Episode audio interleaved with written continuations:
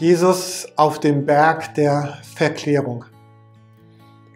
An solchen Texten wird noch einmal deutlich, wenn wir über Jesus nachdenken, dann sind wir in Berührung mit dem Göttlichen, mit der Transzendenz, mit Gott selber.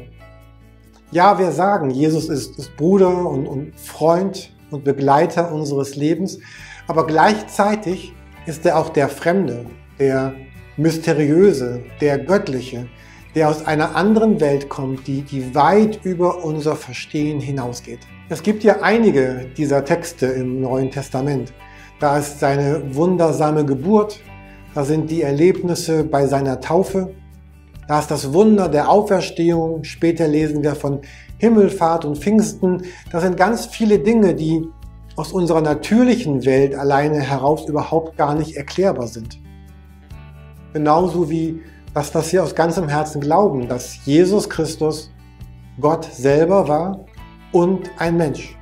Ganz Mensch und ganz Gott. Unser Verstand fragt, wie kann das sein? Und der Glaube sagt, ja, genau so ist das. Jesus ist nicht fassbar, er ist nicht begreifbar. Jesus bleibt am Ende immer auch ein, ein Geheimnis, ein, ein Mysterium, etwas und jemand, der unser Verstehen und unser Begreifen übersteigt. Und trotzdem begleitet Glauben, uns genau auf diesen Jesus einzuverlassen, uns ihn anzuvertrauen und mit ihm gemeinsam durch unser Leben zu gehen. Was wird hier deutlich in dieser Begebenheit auf dem Berg? Ich möchte vielleicht es anders sagen.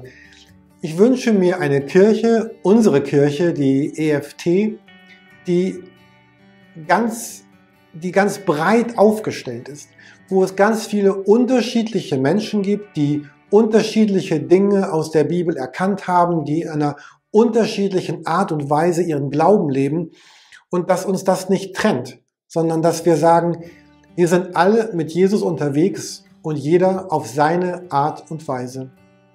Und gleichzeitig gibt es einiges, was nicht verhandelbar ist. Es gibt einiges, was die Mitte ausmacht von all den Menschen, die sagen, wir gehören hier zur EFT, wir sind gemeinsam unterwegs. Und diese Begebenheit beschreibt etwas von diesem, was unsere Mitte ausmacht, was, was nicht verhandelbar ist. In Vers 7 lesen wir, dass diese Stimme aus dem Himmel kommt und dass sie sagt, eine Stimme kam aus der Wolke, dies ist mein geliebter Sohn, ihn hört. Jesus Christus ist Gottes Sohn. Er ist nicht Gottes Kind, so wie wir Gottes, Gottes Kinder sind, Gottes Söhne und Töchter, sondern er ist der Sohn. Er ist der einzige Sohn in dieser Art. Zu Beginn, als die Erde geschaffen wurde, war da Gott, nämlich der Vater und der Sohn und der Heilige Geist. Und Jesus Christus ist dieser Sohn Gottes, der dann auf die Erde kam. Er ist der Jesus, der ganz Mensch und der ganz Gott ist. Und der am Kreuz stirbt. Und zwar nicht aus einer Laune der Natur heraus oder aus Zufall, sondern weil er es, er es wollte. Es war sein Wille und es war sein Ziel. Kreuz und Auferstehung bilden die Mitte unseres Glaubens und beides ist Ausdruck der, der Liebe Gottes. Liebe Gottes zeigt sich am Kreuz und in der Auferstehung. Und beides war nötig, damit Erlösung, Rettung für Menschen wie uns geschehen könnte.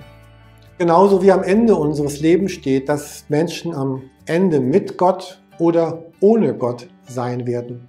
Und beides entscheidet sich hier auf dieser Erde. Gottes Liebe lädt uns ein. Gottes Liebe schenkt das Kreuz und die Auferstehung und unser Glaube ist unsere Antwort, genau darauf zu reagieren. Der Berg der Verklärung ist so kein Symbol, sondern Wirklichkeit. Gott sagt, dies ist mein lieber Sohn. Der Vater gibt dieses Versprechen, diese Zusage. Er ist wirklich der, den ich gesandt habe und ich bestätige es durch meine eigene Stimme. Ich mag den Vers 8. Irgendwie ist das so ein riesengroßes Event, was dort ja geschieht und dann, und dann plötzlich lesen wir dort in Vers 8. Als sie sich umblickten, sahen sie niemanden mehr bei sich, außer Jesus allein. Als sie sich umblickten, sahen sie niemand mehr bei sich, außer Jesus allein. Und ich finde, das ist so ein Bild auch für unser Leben vielleicht.